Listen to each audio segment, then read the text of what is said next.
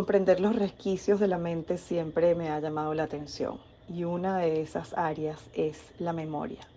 En este episodio me doy el lujo de conversar con Cintia Hurtado Müller, quien es psicóloga, magíster en psicopatología y psicología de la salud y magíster en neuropsicología educativa. Además, fundadora de la plataforma Neurofy y se desempeña como consultora en neuroeducación y es docente de posgrado en varias universidades chilenas. Con Cintia exploramos por qué algunos recuerdos se fijan en la memoria y por qué otros no. ¿Cuáles son esos criterios que usa nuestra mente para almacenar eso que en la infancia pudo ser doloroso o feliz? Gracias a Cintia por iluminarnos el camino en esta área tan poco explorada y a la vez tan interesante. Espero que lo disfruten tanto como yo.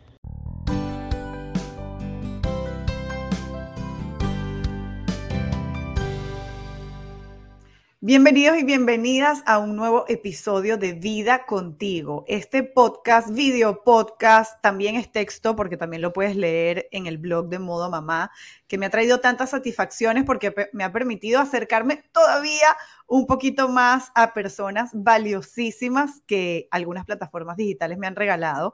Y una de ellas es Cintia Hurtado Müller, quien está conmigo hoy. Bienvenidísima Cintia, qué chévere vernos por aquí. ¿Verdad que sí, vida? Muchísimas gracias por la invitación. Es un gustazo verte por acá. Ay, sí. Bueno, Cintia, a quienes seguramente ustedes ya han visto en Instagram, donde está muy activa compartiendo información sobre este órgano maravilloso que es el cerebro, es psicóloga y, tiene maestrías en neuropsicología y en neuro, perdón, en, en psicopatología. Me enredé con las logías. Pero bueno, aquí está Cintia con nosotros para hablarnos de un tema que para mí resulta, Cintia, interesantísimo y es la memoria humana. ¿Qué puedes decirnos de la memoria así como para, para introducir el tema? Bueno, mira, es, es importante primero eh, saber qué es la memoria, ¿no? Que, es interesante porque uno por ahí como que lo toma por hecho, ¿no? y, y, como muchas cosas en la vida, cuando te falta, ahí dices, ah, necesito la memoria, ¿no? Eh, y la memoria es un proceso, este, hasta ahora lo que conocemos, eh, que consiste en poder codificar, registrar información, guardarla y después recuperarla cuando sea necesario. Ese sería de forma muy simple el proceso de memoria.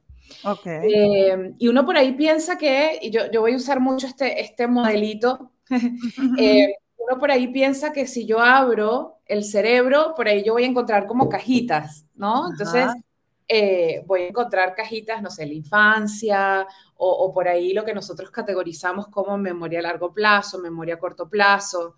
Y la verdad es que no, la verdad es que no existe eh, una estructura en donde yo pueda encontrar las memorias en sí mismas. Y por eso es que todo lo que nosotros conocemos sobre memoria Inclusive estos mismos términos eh, que son muy comunes, por ejemplo, memoria a largo plazo, memoria a corto plazo, no sé, memoria episódica, memoria, de trabajo. Claro, son todas basadas en un modelo explicativo, no está basado en la evidencia. Eso es una forma de yo explicar un proceso que sé que existe, pero que es difícil verlo como yo puedo ver, por ejemplo, no sé, como la del corazón. Entonces, es una forma de explicar este proceso que es tan complejo y que nos acompaña toda la vida, inclusive nos acompaña desde que estamos en el vientre de la madre, y eso lo sabemos hace poquito. Imagínate, qué interesante. O sea que hay varias miradas y varias aproximaciones, diferentes puntos de partida para comprender la memoria. Te soy muy honesta, yo me había quedado en el paradigma o en la explicación que nos decía hay tipos de memoria y hay memorias que nosotros usamos según la tarea que queramos atender, registrar, aprender. Desde tu mirada, entonces, ¿cuáles serían esas otras vertientes que explican la, memoria, Cintia? Bueno, ahora estamos, se está trabajando mucho en el área de la neurociencia, de la neurobiología, de la neurología, em, todo esto que tiene que ver con, con, el por qué yo actúo como actúo, ¿sí? Que muchas veces es de forma como inconsciente, ¿no? Eh, y uno dice, bueno, lo hago por automatismo porque es lo que me sale, y aquí salen entonces estas ideas de eh, cómo las memorias tempranas, no solo a nivel fetal, que así es como se llama memoria fetal, sino también durante este periodo en donde hay un alto nivel de neuroplasticidad, que es en los primeros 7, 8 años de edad, eh, impacta en el proceso de generación de memorias y que me acompaña el resto de la vida. Y hay cosas que por ahí yo no, no recuerdo, ¿sí? Pero eso no significa que mi cerebro no lo haya guardado. Muchas veces uno dice, ay, no, es que mi, no sé, tuve una situación traumática y mi cerebro borró la situación porque yo no me acuerdo. Ajá. No, es que no lo borró, no es que lo borró. Ajá. Es que está en algún lugar guardado que afecta tu conducta porque por alguna razón tú reaccionas de la forma en que reaccionas y te bloqueas. Y hasta ahora lo que sabemos, eh, una de las hipótesis es que lo que hace el cerebro en realidad es esconder esas memorias porque en la situación que ocurrió y en el momento en que ocurrió, que generalmente tiene que ver con esta infancia, esta primera infancia, fueron situaciones tan duras o tan difíciles de manejar porque tú no tenías las herramientas para afrontarlas que el cerebro como forma de protección dice, vamos a ponerlo al final del archivo. no, lo, no tiro el archivo, lo guardo pero bien atrás, porque tú en este momento no tienes las herramientas para poder entonces lidiar con eso. Ok. Y, y bueno, hay situaciones en que lamentablemente salen a flote esas memorias que pensábamos que estaban borradas y que no lo estaban.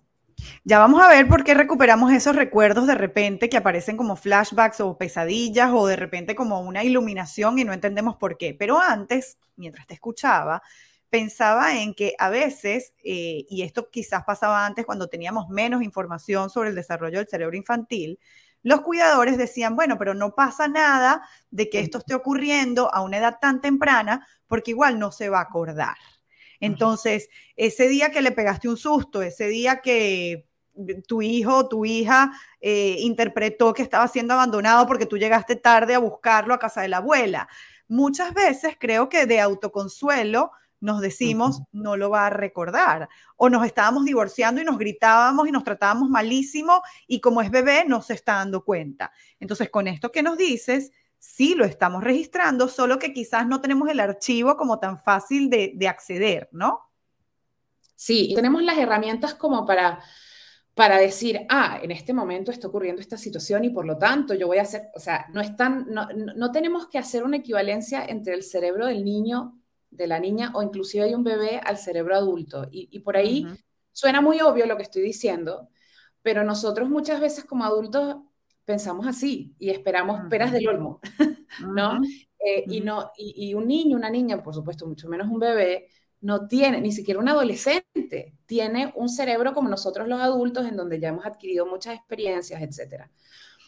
Sabes que em, para, para, aquellos que nos están escuchando, nuestro, nuestro, nuestro sistema nervioso comienza a desarrollarse a partir del día 18 posterior a la fecundación.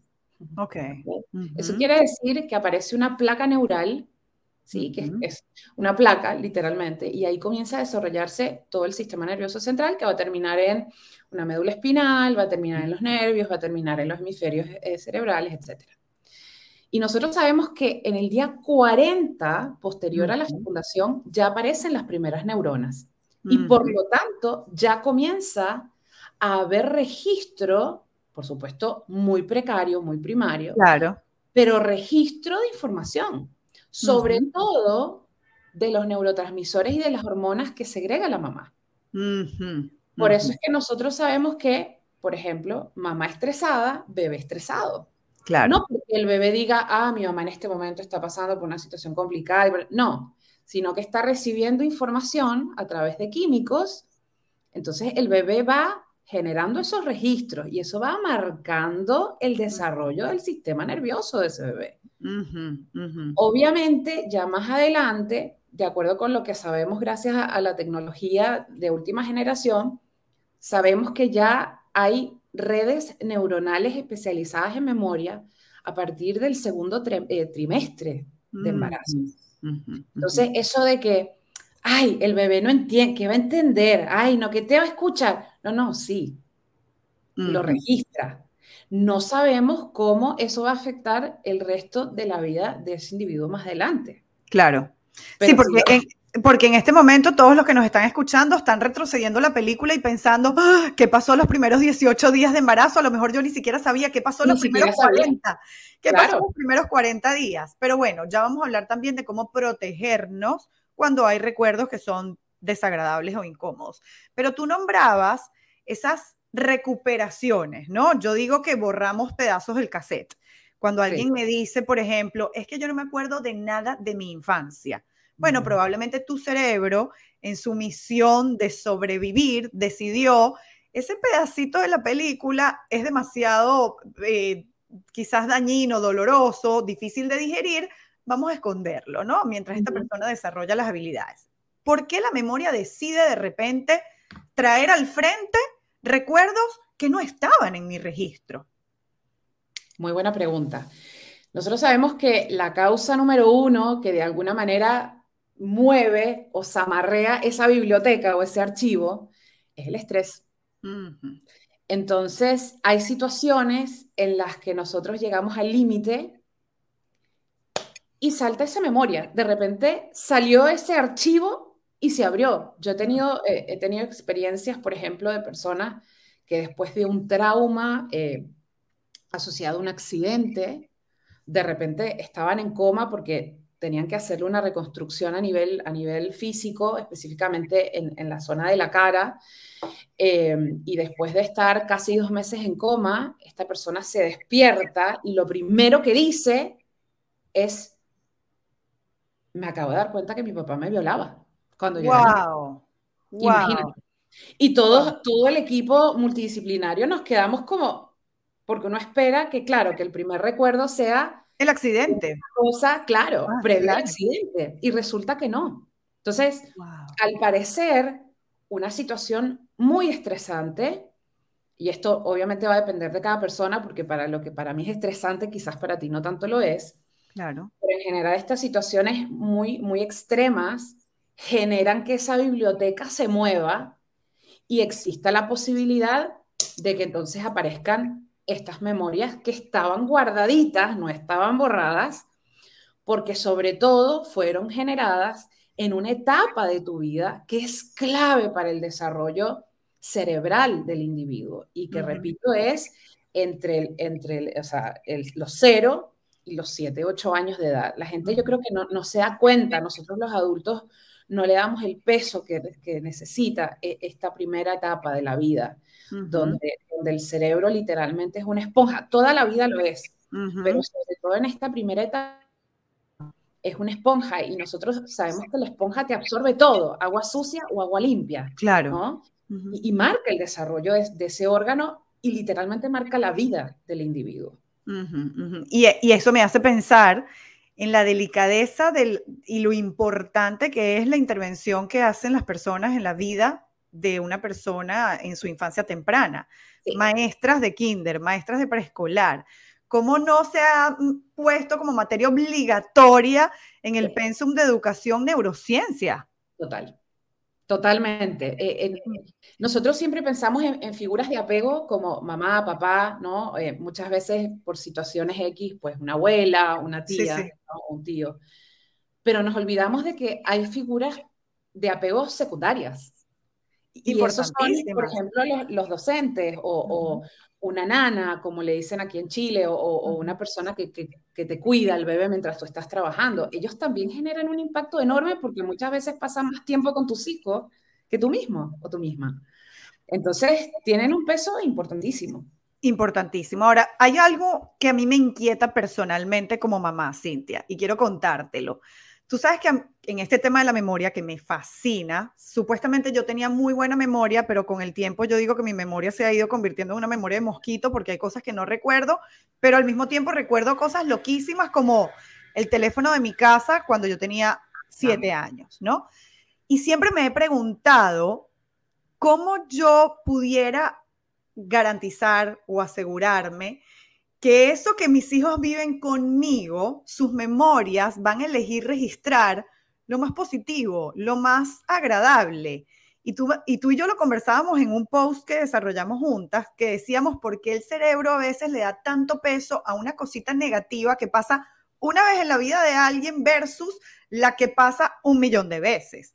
Entonces, ¿cómo nosotros pudiéramos, si es que tenemos alguna incidencia, en que esa memoria de nuestros hijos elija registrar o no. A lo mejor me dices, vida, estás peladísima, tú no puedes hacer nada con eso, eso va a ser decisión del sistema emocional de cada uno de tus hijos, pero hay algo que se puede hacer como para yo decir, ok, a lo largo de los años, todo lo que he hecho va a construir un colchón de memorias afectivas seguras, cálidas, protegidas. Bueno, es una buena pregunta y la verdad es que la, respuesta es... Eh, puedo sí hacer algo eh, y a la vez no puedo hacer nada, ¿no? La primera... Me imaginé que iba a ir por ahí la respuesta. Sí, eh, en primer lugar, sí, yo puedo generar espacios, vivencias, vínculos significativos que generen todas estas características o, estos, o estos, estas sensaciones o estas emociones que tú acabas de mencionar, ¿no? Seguridad, em, no sé, eh, confianza, eh, calidez. Calidez, eh, situaciones que promueven autoestima, una buena autoestima, etcétera, etcétera, ¿no? Y eso está en nuestro control. Ahora, ¿qué es lo que va el cerebro a seleccionar y a jerarquizar como más importante y qué no? Eso no lo sabemos porque va a depender de cada cerebro. Ok.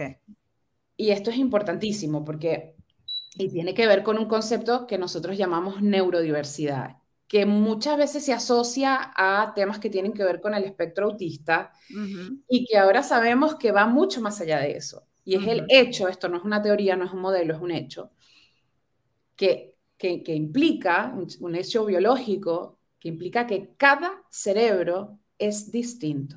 De la misma manera que yo tengo una huella digital distinta, cada uno de nosotros tenemos un cerebro distinto, más allá de que todos tengamos dos hemisferios, un hipocampo, un hipotálamo, etcétera. Es lo mismo que las caras. Tú y yo tenemos dos ojos, tenemos una nariz, tenemos una boca, tenemos dientes, pero no somos iguales. Claro. Lo mismo pasa con los cerebros. Inclusive, hay estudios que comenzaron a realizarse en Finlandia en el año 2019 con gemelos idénticos, es decir, gemelos que tienen la misma carga genética y que uno esperaría que tienen el mismo cerebro. Y resulta que no. Tienen estructuralmente cerebros distintos, relacionados a volumen, área, etcétera, pero en esencia también son cerebros distintos y cada uno tiene sus necesidades particulares, su personalidad, sus intereses, etcétera. Y eso va a ser mi tipo de crianza, mi personalidad, eh, mis intereses, mis necesidades, eh, mis gustos, todo eso va a estar asociado a cómo yo percibo la realidad, la registro y la memorizo. Claro. Entonces, es por eso que yo no puedo decir como, ay, voy a estar dos horitas más con él porque así entonces garantizo que esa memoria va, a perdurar en el tiempo. Inclusive, y es, un, es otro de los mitos que hay, es que nosotros pensamos que, que solo aquellas memorias eh, que por ahí están asociadas a emociones más positivas, mal llamadas positivas. Sí. Este, como, más placenteras, sí. Claro, más placenteras. Eh, son aquellas que van a pesar más. Y no. No. Hay memorias que están asociadas a lo negativo, que nos marcan la vida para siempre y nos generan grandes aprendizajes. De la misma manera que situaciones muy agradables y muy placenteras también generan situaciones súper significativas y nos acompañan el resto de la vida. Sobre todo, y esto es muy importante, aquellas memorias que tienen que ver con lo auditivo y con lo, el olfato. Eso te iba a decir, eso te iba a decir, sí. Más que lo visual, más que, la, más, que lo táctil. Por alguna razón, y no, no, sabemos bien por qué, hay unos que, eh, señalan que, por ejemplo, nosotros aquí, este es el cerebro visto de frente, ¿ok? Si yo lo coloco hacia, hacia atrás, estas líneas que, que tú ves aquí. Que están en el centro, en el medio de los dos hemisferios, para quienes nos estén oyendo y no nos estén viendo. Exactamente, gracias por recordarme. Este, estos dos líneas, que no son los nervios eh, eh, eh, visuales, sino que hemos dicho, son los nervios olfatorios. Y está ubicado cerquita de lo que nosotros llamamos el lóbulo prefrontal, que es lo que sería, si te tocas la frente, ahí está. Entonces, esta es una estructura, el lóbulo prefrontal, que tiene mucho que ver con las memorias. Y también esta área que está aquí en el medio del cerebro, ¿sí? que se llama el cerebro medio, que es parte del sistema límbico, donde está el hipocampo. Y aquí se procesa mucha información relacionada también al olfatorio y a lo entonces, por eso trabajamos con pacientes con Alzheimer, por ejemplo, una de las cosas que hacemos para estimular la memoria y para hacer que esa persona vuelva a estar conmigo un ratito y estar consciente de, su presencia y de la mía, es a través de la música, de música que para él o ella sean significativas, por ejemplo, la marcha nupcial, o por ejemplo, no sé, si le gustaba él o lo que sea, y le colocamos esa música, o ciertos olores, el olor a, a, tortica recién hecha de mi abuela, o a pancito recién salido del horno de mi mamá. Esas son memorias que, al parecer, tienen más peso en nuestro cerebro. Fíjate que mientras te escucho se van como desplegando carpetas con preguntas que quisiera hacerte. Quiero mantener el, el hilo y el foco en la conversación. Pero cuando tú me respondías esto, pensaba en, claro, cuando tú tienes un evento que viven dos hermanos y escuchas el relato, es por eso que cada uno hace una narrativa que puede ser completamente opuesta. Para alguien puede ser la tarde más divertida de su vida, que lo vinieron a buscar tarde al colegio, y para el otro puede ser la comprobación de que lo estaban abandonando ese día en el colegio, ¿no?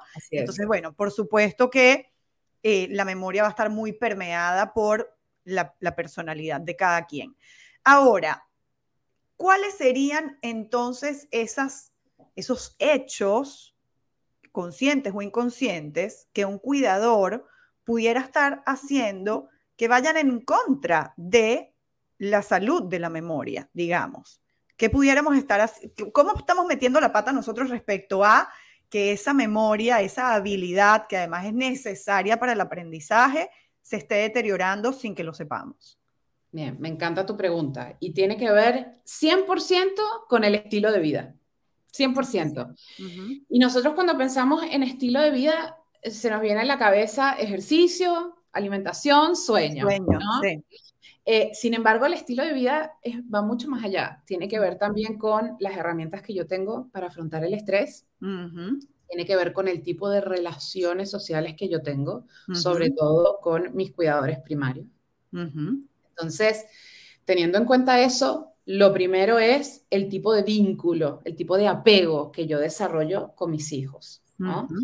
Em, los procesos cognitivos, las funciones ejecutivas, como, como se llaman, eh, que tienen que ver con memoria, atención, motivación, etcétera, van a verse directamente afectadas en primer lugar por, obviamente, el proceso de desarrollo, ¿sí? Este, intrauterino, por supuesto, si la mamá o el padre eran consumidores de algún tipo de droga, eh, si hubo situaciones de mucha vulneración durante el embarazo, eso ya va a marcar ese cerebro.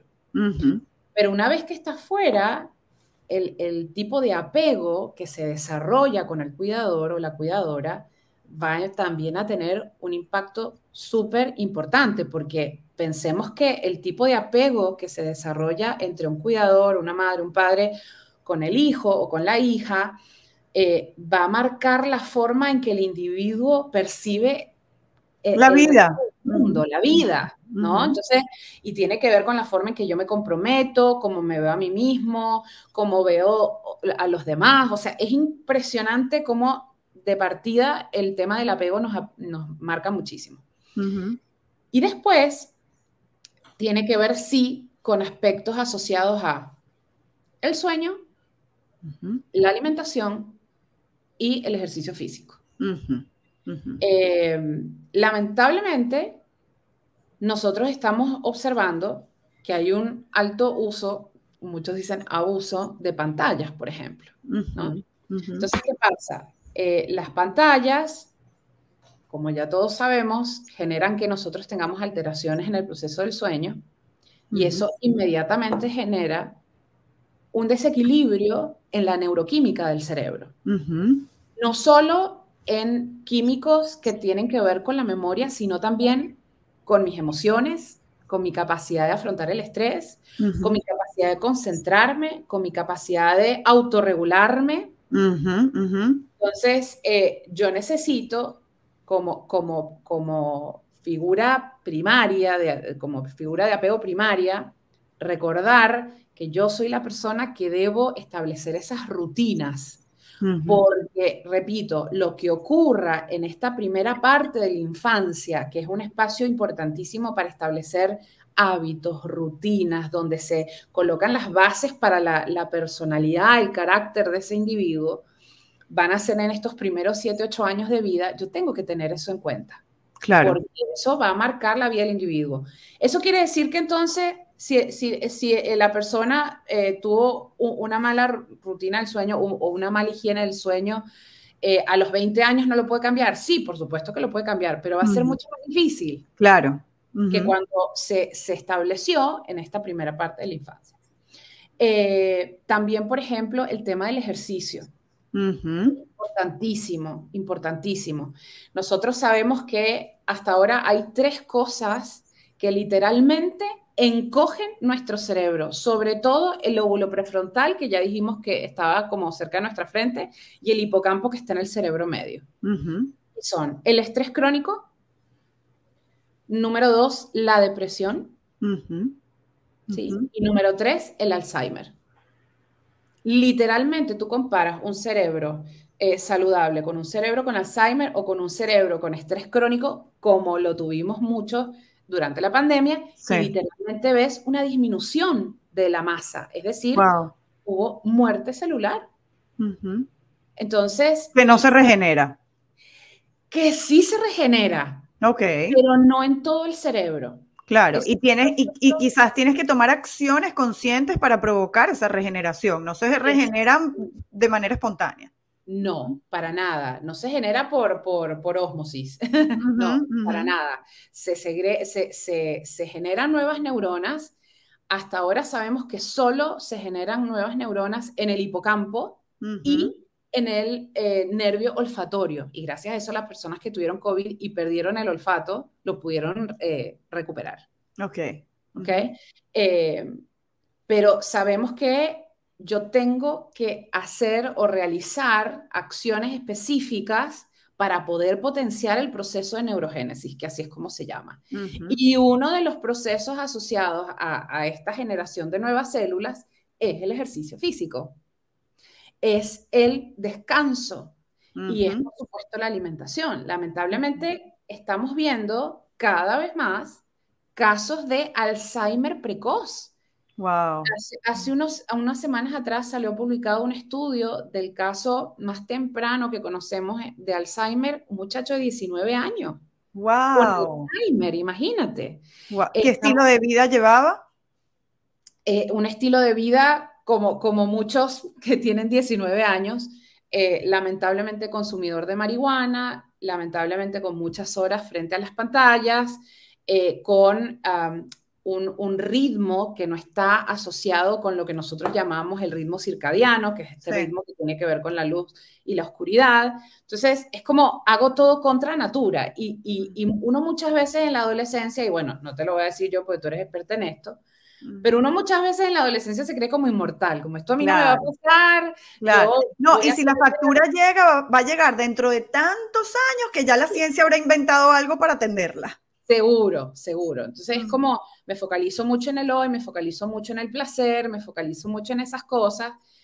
Y lamentablemente estamos viendo que eso trae consecuencias en el cerebro. Y por eso es que, por ejemplo, ahora en el ámbito educativo están todos revolucionados con esto del chat GPT, de decir, oye, eh, esto nos está diciendo todo, yo meto en el chat GPT, quiero que me escribas eh, una tesis de que, que, relacione, no sé, la adolescencia con el consumo de marihuana y que tenga, no sé, 200 páginas, y te lo hace el chat GPT. Entonces, los que estamos del otro lado decimos, cuidado, porque lamentablemente o afortunadamente, el cerebro es una máquina que busca ahorrar espacio y ahorrar energía.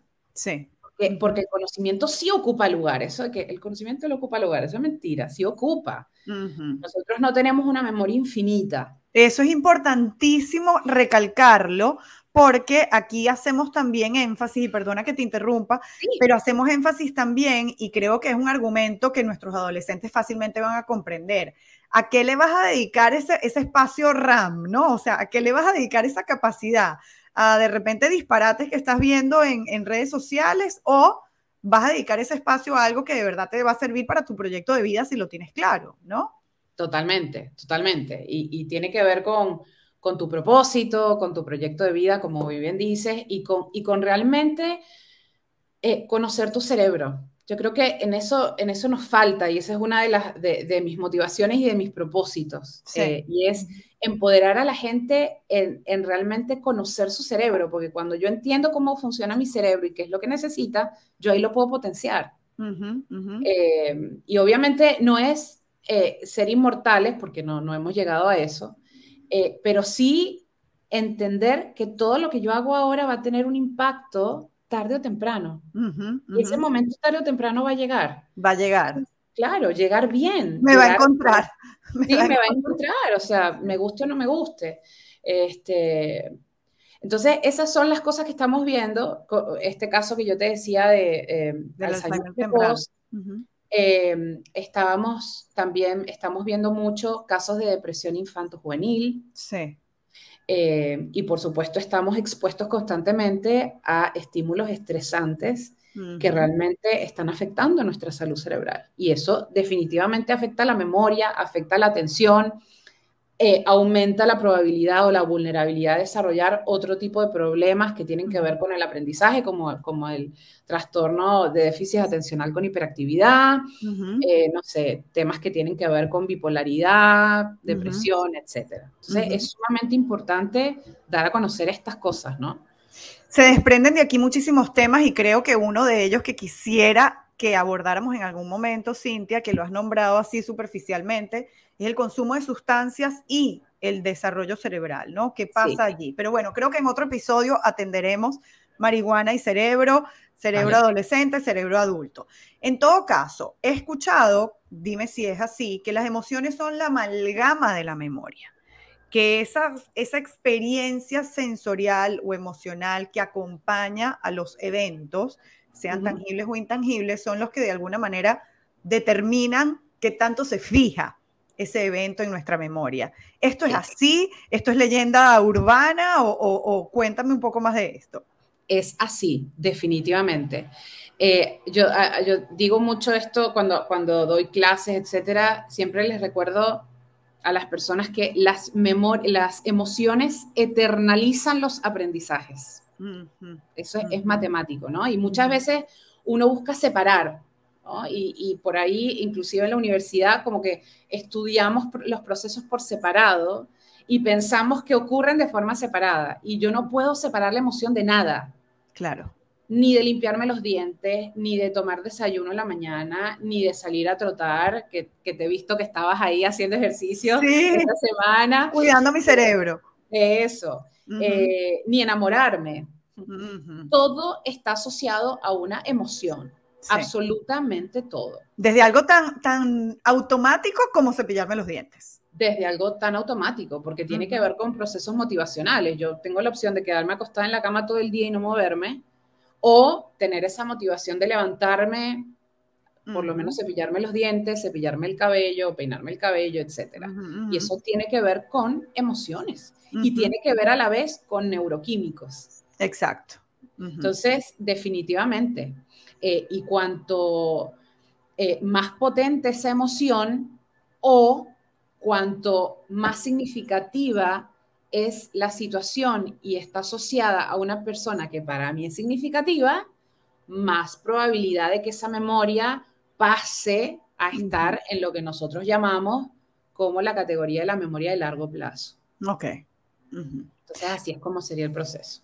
En la adolescencia, que es una etapa que me apasiona, se vive un proceso de poda neuronal en la que el cerebro, en su constante optimización, hace limpieza y dice, bueno, esto hasta ahora no se ha usado mucho, va para afuera, como hacemos limpieza de closet, ¿no? Porque necesito dejar espacio para que entren nuevos aprendizajes.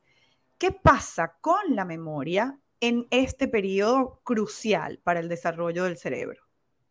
Bueno, nosotros tenemos que pensar que todavía está en proceso de desarrollo ese cerebro. Sí. Nosotros sabemos que el, cerebro para de madurar estructuralmente hablando entre los 28, 29 años más o menos. Entonces, eh, notición para el que estaba contando con que la adolescencia se terminaba a los 19. No, no, no, claro. Y es muy interesante porque inclusive nuestras leyes reflejan esos esas ideas que teníamos antes, ¿no? Eh, uno, uno, es mayor de edad o a los 18 o a los 21, ¿no? Dependiendo de dónde estás. Que estás crudísimo para la vida. Totalmente. Totalmente. Eh, y muchas veces también vemos gente, no sé, de 25 años y uno dice, pero ¿cómo es posible?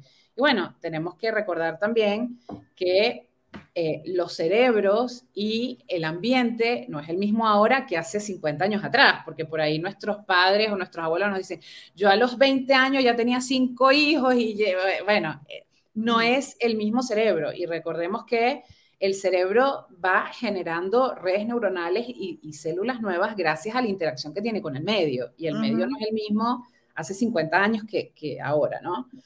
Entonces, eh, el, tema de la poda neuronal es un proceso muy bonito y tiene que ver con la neuroplasticidad. Eh, y la neuroplasticidad es, la capacidad de nuestro cerebro de reorganizarse. Y lo hace de muchas maneras, generando neuronas nuevas, como habíamos hablado antes, eliminando células, que tienen que ver con la, poda neuronal, o, o más bien eliminando células o eliminando conexiones. Eh, fortaleciendo conexiones que ya existen o debilitando conexiones que ya existen. Entonces, esas son las cuatro formas en que nosotros observamos la neuroplasticidad. Y definitivamente hay una curva que se eleva en la adolescencia, que no es la misma que ocurre en la primera infancia, pero que sí es significativa también y que ocurre durante la adolescencia. Entonces, por eso es tan importante acá volver a hacer hincapié en este acompañamiento que yo le estoy haciendo, ¿sí? A este individuo que, de alguna manera se me fue prestado. eh, porque de la misma manera que yo acompaño a ese niño o esa niña, eh, por ejemplo, a aprender a caminar, que se levante y yo estoy ahí, le tomo la mano, lo levanto, lo ayudo, dale, tú puedes. Nosotros también necesitamos hacer ese acompañamiento con el adolescente y yo creo que a veces se nos olvida. Se nos olvida. Sentimos que ya criamos. sí, ya está más alto que yo, ya maneja. Claro, y no, y, también muchas veces uno, uno ve, ¿no? Esta interacción tan bonita entre, entre padres e, e hijos y, uno ve que el, papá lo agarra de la cabeza y le habla y le dice todo el tiempo, te amo, mamá te ama, mamá te ama mucho, y se miran y entonces imita el bebé a la mamá, lo que le dice y tú le haces cariñitos y cuando lo bañas le pones cremitito. Y después en la adolescencia es como que muchas veces inclusive como que nos escondemos en la idea de que no, él, este, este ya no es mi hijo, cambió muchísimo, él necesita eh, ser independiente, por ahí no necesita que yo esté tan ahí cerca y tal. No, sí, lo necesita. Claro. Por ahí No, te lo, no necesariamente te lo va a verbalizar, pero, pero muchas veces ese encuevamiento es también una llamada de atención para decir, necesito que estés. Que me acompañes en mi cueva. Exacto, que me acompañes en mi cueva, ¿no? También muchas veces respetar esos momentos que, todos necesitamos de, estar solos y de pensar, pero no olvidarnos esa, esa necesidad que tenemos todos los seres humanos de contacto, de decir, mira, yo estoy acá, y de que aunque te saque la cara y diga, ay, qué asco el beso que me estás dando en el cachete, claro. Dentro, muy dentro, ese cerebro está diciendo... Qué rico que hay alguien que me quiere dar un beso, aunque sea en el lugar más inapropiado de, la salida del colegio, pero qué rico que existe. Totalmente. Y también dice, qué rico que esa persona que dice que me quiere y que está siempre ahí, me pone límites. Sí. Porque cuando ese cerebro que está en pleno proceso de poda no recibe y no, no se establecen rutinas, normas, por supuesto, conversadas, socializadas y asociadas a este, la edad, ¿sí? Acorde a la edad. Sí. cuando nosotros no le entregamos eso a este cerebro que está revolucionado, porque no solo el cerebro revolucionado, sino todo el sistema endocrino con las hormonas y, todo eso, eh, empiezan a aparecer lo que nosotros llamamos conductas disruptivas. Empieza ese cerebro a decir, hello, estoy aquí, que alguien me ponga un freno. Claro.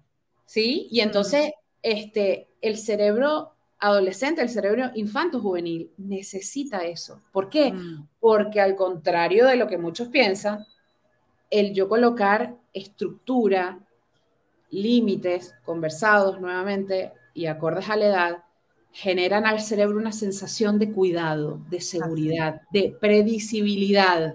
Es como, si me pasa algo, yo sé que mi mamá va a estar ahí. Y mm. lamentablemente, muchos adolescentes no tienen esa oportunidad. O no tienen esa certeza. Exactamente, no tienen esa certeza. Al final, los límites son factores protectores.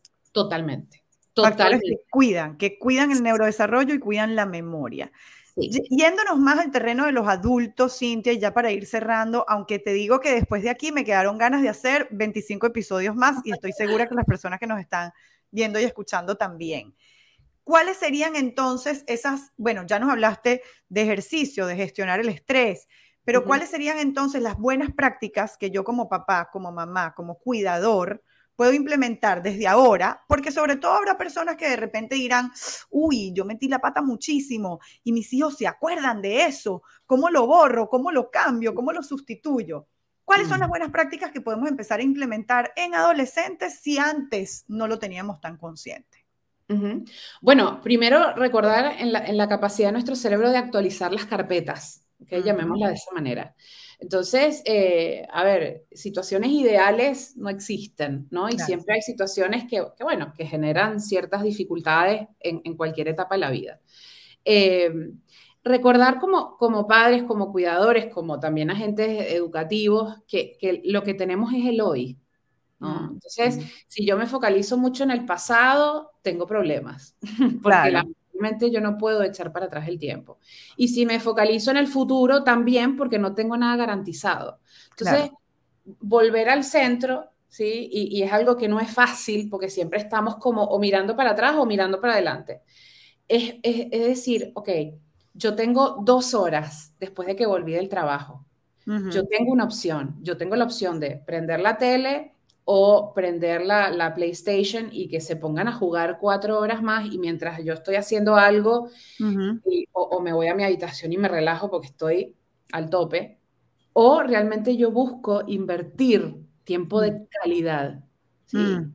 y de cantidad, porque eso es algo importante, vida, que, yo quiero este, mencionar si me permite. Y es que muchas veces yo he escuchado a, a padres, a madres decir, eh, bueno, lo importante es, la calidad del tiempo que yo paso con él o con ella. Mm. Entonces yo le digo, bueno, anda a tu trabajo mañana y dile lo mismo a tu jefe.